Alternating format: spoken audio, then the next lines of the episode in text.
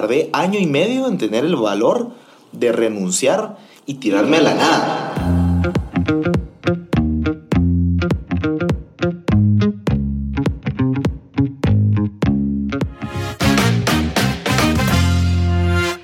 Hola, hola, bienvenidos a Alma Artesana. El día de hoy me llena de orgullo, de inspiración que tenemos acá a Jorge Delio, pionero en podcasting en Guatemala, pronto en Latinoamérica, muchas tendencias y con un proyecto detrás gigantesco. Jorge, bienvenido. buena onda, brother. Pues buena onda. De verdad es un honor estar aquí en tu podcast. Eh, los felicito a todo, todo el equipo de, de Alma Artesana. Eh, increíble, ¿verdad? Es un honor y pues buena onda. Gracias por, por tenerme aquí en tu podcast, brother. No, no, no. es placer el mío. Es el mío y quiero decir, ¿qué onda mucha? Jorge y Pablo les venimos a recordar la mitad de lo que vas a llegar a hacer. O no es así, es algo así.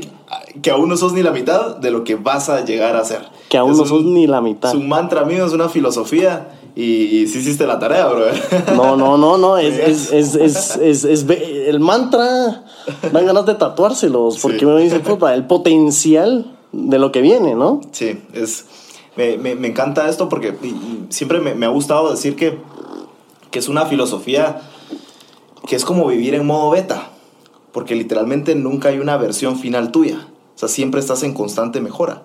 Y si no, qué aburrido, qué, qué aburrido decir, puchis, hoy soy mi versión, mi última, no, siempre hay una versión mejor. Y creo que es eso vivir en modo beta, nunca hay una versión final y es por eso es que aún no sos ni la mitad de lo que vas a llegar a ser, porque siempre es como vivir en esta filosofía de modo beta. Me, me, di, cuen- me di cuenta, mira, vi- viendo tus redes, me di cuenta que, que sí, vivís así, que crees en la constante mejora, lector empedernido, que es aprender, aprender, aprender. Sí, sí, esa es una constante en mi vida. Eh, siempre, yo me considero experto en nada y estudiante de todo. Creo que a, a mí no me gusta como encasillarme nada más en, en algo, Ah, bueno. sino me gusta aprender de todo. Me gusta aprender de todo, me gusta leer de todo, eh, me gusta meterme a muchos cursos. Entonces creo que el aprendizaje, el nunca parar de aprender, sí, definitivamente es una constante en mi vida y, y- y te lo instauras, definitivamente. Definitivamente tenés, tenés un ímpetu, brother. Tenés un ímpetu, tenés un arranque, tenés una presencia. Yo creo que estás donde tenés que estar. Bueno, Y, y yo quiero que me hables un poco. Yo sé que sos ingeniero mecánico. Sí. Y entonces pasaste, o bueno, no sé si todos los ingenieros son así, pero pasaste de tener esta mente numérica, ordenada, organizada, a pasar a una mente creativa, un poquito más desorganizada, jalando de todos los lados. O sea, ¿cómo hiciste esa transición? Me imagino que vos te mirabas cuando estabas en la USAC, si no estoy mal. Sí. Cuando estabas en la USAC, vos estabas eh, o sea, vos tenías en mente otro futuro, ¿no? Tal vez trabajar en una constructora o no sé. Sí, totalmente de acuerdo. A ver, de hecho, eh, eh, es bien raro porque ahora como que me, me incomoda ahora que, que me, que me digan ingeniero, porque no, yo no me siento como un ingeniero. O sea, dentro de mi identidad no es ser ingeniero. O sea, yo simplemente soy Jorge Delio. Y de hecho, ponerle, creo que dijiste algo bien importante y es que a veces uno solo sigue como el guion de vida. Eh, yo seguí el guion de vida mucho tiempo Ya. eh, estudias a tal edad, eh, estudias de tal carrera, porque, por ejemplo, si toda tu familia fue ingenieros, pues estudias ingeniería. Si toda tu familia fue de abogados o doctores, pues vas a ser doctor o abogado. Y lo estudias pues solo porque sí, porque es el guion de vida y seguís. Sí. Y pues a mí así me tocó. O sea, ponerle toda, toda mi familia, algo que creo que casi nadie sabe, es que la mayoría de mi familia eh, viene de Reu, de Retaluleu, es un departamento aquí en Guatemala. Y casi toda mi familia eh, ha tenido talleres mecánicos, mecánicos de carros, Ah, wow. eh, tractores, carros, de todo. O sea, ya hay talleres por donde quiera en Reu. Y, y yo dije, no sé qué estudiar. Creo que uno a esa edad uno no sabe qué estudiar. Y yo dije, ingeniería, ¿por qué ingeniería? Yo estaba haciendo la cola para pagar la matrícula. Y me dice, eh, la clásica, la, la señora así gordita, mal encarada.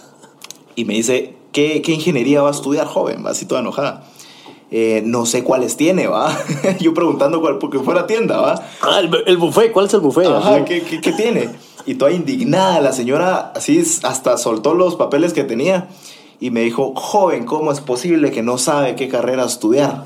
Híjole. Tome su folleto. Y me dio un folleto de las ingenierías. Eh, sálgase de la cola, sálgase y de ahí luego viene. ¿no? Y, y empecé a leer el folleto. Y dije, y en mi inocencia, dije, ingeniería mecánica, esto se me hace como de carros, ¿va? Ah, has reconocido. Eh, bueno, llevemos el, eh, digamos, lo que ha sido toda la familia como a otro nivel. Buenísimo, ¿va? Ah, ingeniería mecánica, excelente. Y ya estando en la carrera me di cuenta que nada que ver con la mecánica automotriz, que es otra línea. Y, y no es como la ingeniería mecánica que se ve en diferentes áreas, eh, diseño, termodinámica, eh, la parte fría, la parte de turbinas, motores. Mirad muchas cosas. Y, y pasé, te podría decir que todo- todos esos cuatro años en la, en la San Carlos, Ajá. quemándome las pestañas, quemándome las pestañas, pero siempre siguiendo en ese guion de vida. O sea, realmente no sabía por qué estudiaba eso, solo sé que lo tenía que estudiar y salir. Y así te podrías decir que pasé, eh, incluso hasta eh, cuando llegué a trabajar, eh, trabajé en una empresa bastante grande aquí en Guatemala eh, y estuve a cargo de, de mantenimiento ahí por, por varios años pero siempre siguiendo ese guion de vida. El que te dicen, gradúate a tal edad, eh, trabaja en tal empresa, crece en la escalera corporativa, eh, casate a, ta- a tal edad, Sí. tener carro a tal edad, tener casa a tal edad. El guion de vida tradicional. Pero mm, no sé si que querías interrumpir ahí en algo. Mm, No, me, me, me parecía. Ahorita que lo decís, este ejemplo que tuviste con, con la señora. ¿no, cre- ¿no crees que a los 17, 18 años No sabes eh, qué querés es una edad muy prematura para tomar una decisión que te puede dictar el resto de tu vida? Sí. Por eso, cuando, cuando la gente o cuando la gente más joven, los estudiantes te dicen, no, hombre, que me estoy cambiando de carrera. Y es algo traumático, ¿no? Sí. Porque tomaste una decisión errónea a esa edad. Y es cuando tenemos que alentar ese cambio de carrera. ¿Te querés cambiar de carrera? Hacelo. ¿Te querés, querés trabajar y luego meterte a la universidad? Hacelo. ¿Por qué no alentarlo? Y como vos decís, somos un rebaño, una sociedad latinoamericana, una sociedad global, de que ya hay unos pasos a seguir y que si no los cumplís, pues es, es caos. Es que dirá la familia, que dirán los amigos. Totalmente. Brother, y a mí me pasó exactamente eso. Y creo que es el, el que dirán es uno de los miedos más grandes del ser humano. Y, y si querés te, te sigo contando la historia. Cuando yo salí de la universidad, o sea, seguía siempre fluyendo en este guion de vida. Y bueno, entré a trabajar en, en esta empresa. Y dije, bueno, estoy hecho, eh, 20, ¿qué? 22 años, 21 años, ya una empresa, un supercargo y un sueldazo. Y Wow. llegué. Sorpresa. O sea, el- te podría decir que tal vez usé el 10% de lo que aprendí en la universidad, porque ahí en el campo, esa es tu universidad. Eh, te podría decir que pasé el primer año y medio en esa empresa aprendiendo como loco. O sea, me tiraron al agua. Mira, eh, Delio, montá tal línea de, de- de tal producción. No se puede mencionar marcas, pero Claro. trabajé en, la- en una empresa grande de cerveza y monté una línea de cerveza. O sea, pasé aprendiendo un montón. Tenía a cargo mecánicos, eléctricos, operarios, proveedores. Era un aprendizaje increíble. Y como el, el más joven de la empresa en ese entonces, eh, entramos a un sistema, la empresa entró a, a tener un sistema operativo, un ERP que se llama SAP. Eh, y dijeron, bueno, el más joven que esté a cargo. ¿va? Sorpresa, me sentaron en una computadora, mataron mi, mi alma de querer aprender, absorber. La migración Ajá, y me, me pusieron en una computadora y me mataron, o sea, me mataron. Eh, mataron todo, toda la, la energía y el empuje que yo tenía. Pero en eso descubrí, durante todo ese tiempo, eh, un libro cambió mi vida. Ok. Eh, y fue por accidente, creo, estábamos en un churrasco tomando cervezas y comiendo carne. Y en eso alguien mencionó, ah, sí, muchas que qué libro tan chilero este eh, Robert Kiyosaki, Padre Rico, Padre Pobre. Y yo dije, me quedó ahí como grabado, dije, lo tengo que ir a comprar, va, no sé por qué. Lo fui a comprar, lo leí y me explotó la cabeza. Yo dije, fue como quitarte el velo de, de los ojos. Wow. Y dije, esta onda... Y, y el libro, de hecho, ya viéndolo en retrospectiva y leyéndolo otra vez, no es nada práctico, pero creo que es más como un cambio de mentalidad. Sí. Eh, y ese fue el libro que cambió mi vida. Yo dije, no, estoy siguiendo el guion de vida. A mí esto no, no me gusta. Eh, y luego, durante todo ese tiempo, empezó mi, mi hambre por, por leer. Empecé a leer muchos libros. Empecé a llenarme como de, de contenido. Empecé a, a- a llenarme de, de conferencias, que charlas no sé qué, que charlas no sé dónde. Y empecé a ir como a incubadoras de emprendimiento. Puchis, ¿qué es esto de emprendimiento? ¿Cómo se le Wow. hace? Me empecé, y, y te lo juro que me emocionaba mucho más lo que pasaba fuera de la empresa que lo que pasaba dentro de la empresa. Pero te, te movió tus bases. Todo. Y, todo. y- y me, me identifico con lo que decís porque aparte de este proyecto, eh, tengo un proyecto que se llama Mentes Frescas Podcast que es, es más íntimo, es algo muy íntimo. Y hay un capítulo que, que hablo como un libro eh, me salvó. Me salvó porque cuando estaba en Asia me deprimí, me deprimí muy fuerte. y, y se me olvidó quién era Pablo. Como que perdí mi identidad. identidad. Perdí mi identidad. Y, y, y mi ciclo era solo ver películas, comer pizza, dormir, ver pel- Y así por, por mucho tiempo. Mi cuarto era muy pequeño, era muy oscuro y me deprimí. Sí. Y un día me quedé sin internet. Y dije, ¿y, y- y qué hago? Ah, ¿Ahora qué voy a hacer? Y Me metí a mi compu y había un libro que un amigo me había pasado que se llama El arte de amar, de Eric Fromm, que es un psicoanalista. Sí. Y no hubo internet ese día ni el próximo día. Y ese libro se volvió mi amigo, se volvió mi compañía. Yo iba al café con el libro, iba al súper con el libro, en mi casa estaba con el libro. Qué bonito. Eh, para hablar del arte de amar hay que meternos a otro túnel de pensamientos, pero, pero era para... Yo me, me identifico con vos cuando decís cómo un libro te, te, te- te puede cambiar puedes todo. sacudir la Te mente. ajá, te sacude la mente, te, te, te sacude, tu, tu, tu ground, tus raíces te las mueve. Y es... Y para que sigamos, quiero también compartir con vos algo que me pasó eh, ahora que regresé a Guatemala después de estar 11 años fuera. Y era el, el que dirán. El que dirán. Sí. Claro, cuando estaba más joven, el que dirán, el que dirán pesa mucho. Y yo siempre tuve mi grupo de amigos y siempre, sabes, tenés esta reputación y estás entre amigos y puedes hacer esto y no puedes emprender esta cosa porque qué dirán la sociedad. Y cuando regresé a Guatemala, tuve algo muy agridulce. Lo agrio fue que no le importás a la gente. Sí. Porque la gente tiene sus problemas, ¿no? La gente tiene su familia, la gente tiene su negocio, la gente tiene sus deudas. Ellos no tienen tiempo para que les moleste o entrometerte en lo que vos estás haciendo. Si lo querés hacer, hacelo. No es que le vales a la gente, simplemente no tienen tiempo para meterte, meterse en su vida. Totalmente. Entonces, eso fue lo agrio, porque yo dije, "Puta, no, no le importa a la gente, como que quiero conectar con esta gente, pero, pero no le importo. Y no es así. Lo que pasa es que ellos tienen su vida, tienen sus problemas, tienen sus objetivos y hay que respetarlos. Lo dulce es que al reconocer esto, me dio un montón de libertad.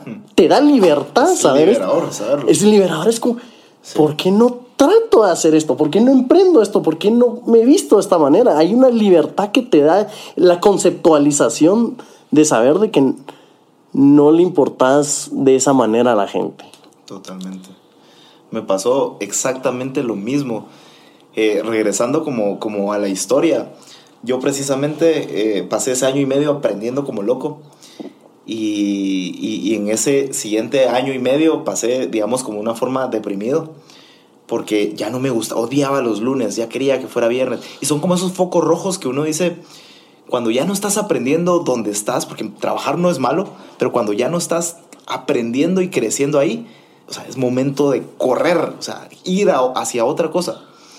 Y yo me he dado cuenta, a mí siempre me ha gustado como conectar con las personas, precisamente esto que estamos haciendo, conocer cuál es la historia de cada persona. Y yo tenía mucho acceso eh, ahí con, con gente operaria, mecánicos, electricistas, y me gustaba mucho como saber sus historias y me decían, yo algún día quisiera tener mi taller o quisiera tener mi tiendita. Eh, y y veía mucha gente frustrada y que no era feliz donde estaba. Yo dije, yo no quiero terminar de esta forma. Sí. Y, y veía y me juntaba pues con, con, los- con mis compañeros, ¿verdad? Con los demás ingenieros. Y decían, ah, no, hombre, es que ya quiero salir de vacaciones para hacer tal y tal cosa. Yo dije, "¿Y pero ¿por qué no lo haces ahorita? O sea, ¿por qué esperar a tener un tiempo para ser feliz? Se supone que si la vida es para ser feliz. Yo dije, no.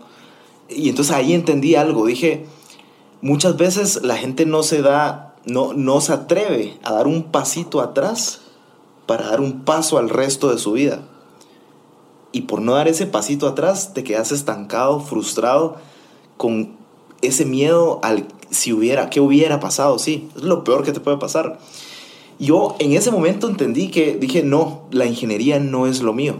O sea, esto no, no, me, no me llena la ingeniería. En ese entonces ya había descubierto el mundo de los podcasts, que es otra historia, pero a mí me interesaba más lo que pasaba afuera y que iba a ir a grabar con no sé quién. A veces me escapaba del trabajo. Em, no, no se debe hacer, pero a veces me escapaba del trabajo para ir a grabar episodios. Pero yo me di cuenta precisamente de esto. Y, y muchas veces a uno le juega una mala pasada eh, los sesgos cognitivos. Sí. Y hay un sesgo llamado el sesgo de coste hundido, Ok. que es como, por ejemplo, la gente que juega en un casino. Sí. Apuesta, apuesta, apuesta. Y eventualmente con el tiempo se le es más difícil dejar de hacerlo porque dice, no, ya invertí mucho dinero y tengo que recuperarlo, tengo que ganarlo. Claro. Lo mismo nos pasa a los humanos con nuestra carrera. Cierto. Sí. Y me, me atormenté. Yo decía, ¿por qué pasé cuatro años quemándome las pestañas y cómo así que no voy a trabajar de esto y no voy a vivir de esto? Coste hundido. Y muy- pero dije, no, me pela, me vale el que dirán. Sí, me, me- Ahora, Jorge, vos sos producto de eso. Vos sos producto de esos cuatro años de ingeniería. Vos sos producto de esas frustraciones en el trabajo. Vos sos Totalmente. producto de quemarte las pestañas, de hacer una ingeniería en la San Carlos, de meterte a esta empresa, de darte cuenta, tener esta crisis y decir, no, yo quiero hacer algo que me gusta. Tal vez no serías, Jorge, el podcastero, el storyteller, si no hubieras entrado a esa empresa, si no hubieras estudiado ingeniería. Totalmente. Y me gustaría que me contés en qué momento iniciaste el podcast. ¿Fue cuando estabas en esta empresa o fue en tus últimos años de ingeniería? No, eh, fue precisamente como a la mitad de camino en mi recorrido con, con la empresa. Y lo que mencionaste es bien importante, porque como dice el famoso Steve Jobs, como conectar los puntos. Creo que todos esos puntos de inflexión que uno vive a lo largo de la vida, cuando los volteas a ver, te llevaron y todos conectan hacia donde estás ahora. Entonces, definitivamente, todo pasa con un, con un propósito. Y mira, yo como a la mitad de la, de la ingeniería, eh, yo hacía mucho tiempo en tráfico. O sea, ahí fue donde nació. Yo vivo eh, en, en San José Pinula, como carretera al Salvador. Ajá, y esta contaste. empresa queda en zona 2. Realmente en distancias no es mucho, pero con el tráfico de Guatemala es una locura. Creo que eran dos horas. Barato. O sea, a veces me hacía 3, 4 horas en el día. O sea, ida y regreso. Entonces, no era vida. O sea, y, ok, en los primeros meses decís, ah, ok, música, en ese entonces radio, si escuchaba radio. O sea, ahí, ahí va pasando, va. pero Sí. eventualmente te aburriste, desesperás y decís, estoy desperdiciando mi vida. Sí, digamos que son cuatro horas, son casi un día a la semana que pasas sentado en el tráfico. Demasiado. 20 horas. Una locura. La cosa es de que... Que es la realidad de mucha gente en Guate. Es ¿verdad? la realidad, lastimosamente es la realidad. Y como todo dramático ingeniero, calculando, calculándolo todo, empecé a hacer mis cálculos y proyecciones y dije, ok, si vivo en promedio hasta los 70 y algo de años, que es la media, eh, y paso tanto tiempo en tráfico, desgasto X porcentaje en mi vida en el tráfico. Madres, ¿cómo puede ser que no haga nada al respecto? Y dije, ok, estoy gastando tanto, tanta plata al mes en gasolina, Sí. bueno, agarro esa plata y lo busco en un alquiler. Y así lo hice. Eh, el drama, va con mi mamá. Sí. Mamá, me voy de la casa. Ay, mi hijo, no, ¿por qué? Que no sé qué tan rápido. No pensé que iba a llegar tan rápido. Bueno, el Así drama, con el ¿va? palito y el pañuelo. Ah, ¿verdad? así por el chavo del. Me fui, brother. Me fui de mi casa y, y busqué. Y tampoco era un apartamento así de lujo. O sea, era un cuarto de huéspedes, pero no hacía tráfico. Claro. Me iba caminando como a dos cuadras de, de la empresa y, y feliz de la vida. Y horrible vivir en la ciudad porque todo es línea roja, me pusieron como tres cepos, horrible, smoke, mucho ruido, pero bueno, no hacía tráfico. Para no hacerte largo el, el cuento, eh, arruiné el carrito que yo tenía en ese entonces, era un Geo Metro del 70, y- no, del, perdón, del 95 creo yo, viejísimo, pero me, me hizo ganas toda mi época de universidad. Sí.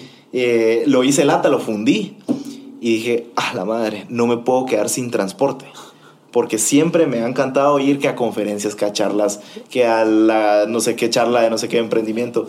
Yo dije, no me puedo estar sin transporte porque eso, de esto, a mí me encanta esto. Sí. Entonces dije, me meto a comprar un carro. Pero era o el carro o el alquiler. Escogí el carro y de vuelta al tráfico, de vuelta de mi vuelta a palito del chavo el 8 a la casa otra vez y regresé al tráfico. Pero yo dije, va, voy a regresar al tráfico, pero voy a aprovechar esas horas que paso tiempo muerto. Sí. Eh, bueno, audiolibros, empecé con audiolibros. Eh, y luego podcast, puchis, ¿qué es esto de podcast? Puchis, ahí me metí al mundo de los podcasts. Me empecé a consumir como loco el podcast de Joe Rogan. Ajá. Yo dije, madres, esto, ¿por qué no está esto en español? Empecé Sí. a buscar podcast en español, esto fue hace unos tres años o cuatro. Empecé a buscar eh, podcast en español y me topé con Marcel Barascut, que, lo- que lo conoces. Sí, sí, sí, Marcelo. Eh, y me empecé a consumir su contenido como loco y dije, puchis, este brother, que nada lo que está haciendo. Eh, y en eso, en uno de sus episodios mencionó que es de Guatemala. Yo dije, ¿cómo así que es de Guatemala? Le escribí, brother, yo quiero hacer lo que vos haces. Y aquel súper buena onda me dijo, mano, venite, yo te enseño, que no sé qué. Qué buena Hace onda. tres años. Eh, me llevó a, su- a su estudio, me recuerdo. Me dijo, mira, eh, yo me he topado con estas paredes, no te vayas por ahí. Fue mi mentor al inicio del podcasting. Él llevaba un año haciendo podcast cuando yo arranqué. Mi y es bien chistoso porque los primeros cuatro episodios de mi podcast, y se van hasta abajo, eh, suena súper bien porque los grabé en el estudio de él. Me, me prestó su estudio. Sí. Y luego baja una calidad horrible porque, porque ya mandé yo a comprar eh, de estos micrófonos de corbata, de sí, lavalier los lavalier. y mi celular. Ese era mi estudio Ah, ahora el- de podcast. Ahora el primer episodio con Philip Wilson, ¿no? Sí, fue con él, precisamente. Y te digo, yo he escuchado, es- soy un fan en escondido de, de- de- de tu podcast, pero sí he visto esa evolución de Philip Wilson, tal vez a los últimos con David de David O. Sí. Y eso es lo cool de. Eso es lo cool, lo interesante, lo gratificante de, de ramas creativas. Porque yo vi tu evolución de cómo mejoraste haciendo preguntas, haciendo las pausas, charlando. Totalmente. Y como vas mejorando en tu, en tu rama creativa, también vas mejorando como persona. Totalmente. ¿Me Todo. Es como un doble gol. Sí.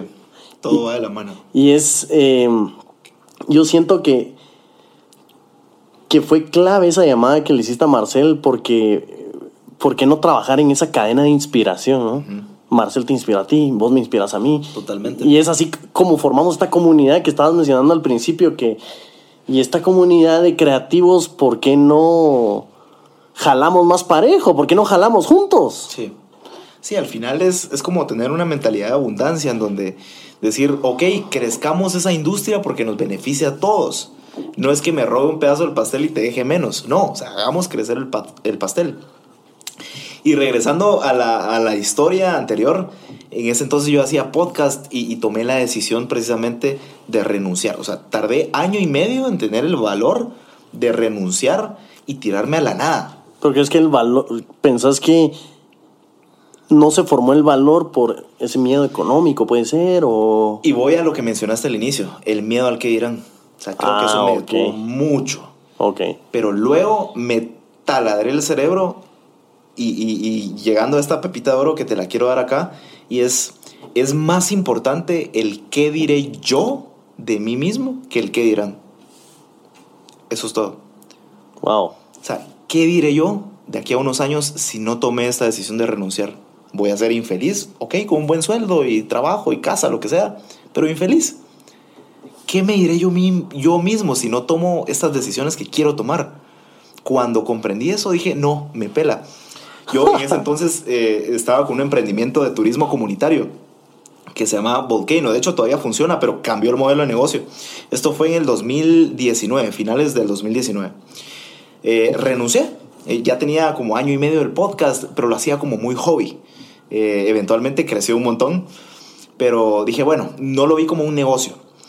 Eh, tenía esta turoperadora y me salí. No me daba, obviamente, el salario que me daba eh, este trabajo, pero dije, eventualmente lo voy a hacer. Renuncié diciembre del 2019, buenísimo. Eh, arrancamos con todo. 2020, ya todos saben qué pasó.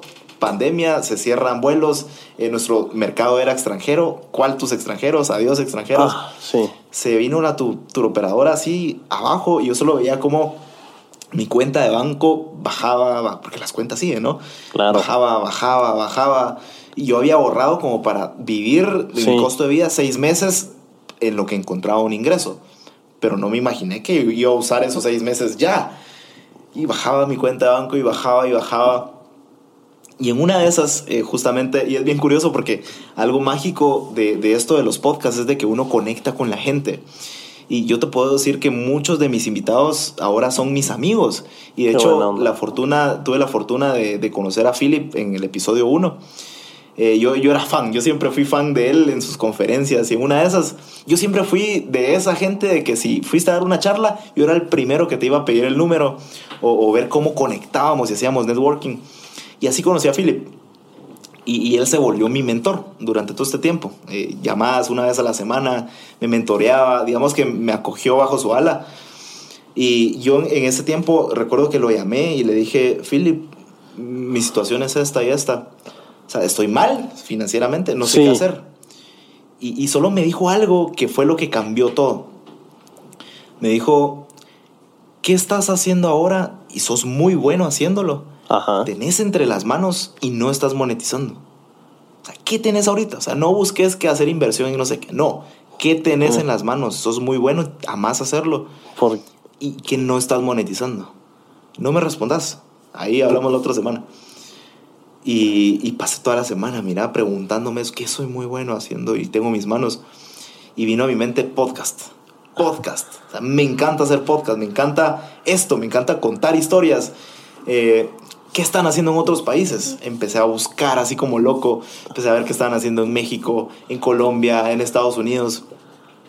Y armé todo el modelo de negocio y dije, esto es lo que quiero hacer de aquí hasta que me muera. Ahora, ahora Podcast. pod- podcast sigue siendo una sigue siendo un término, una palabra, un concepto muy alienígena para Guatemala Sí. y para muchos países.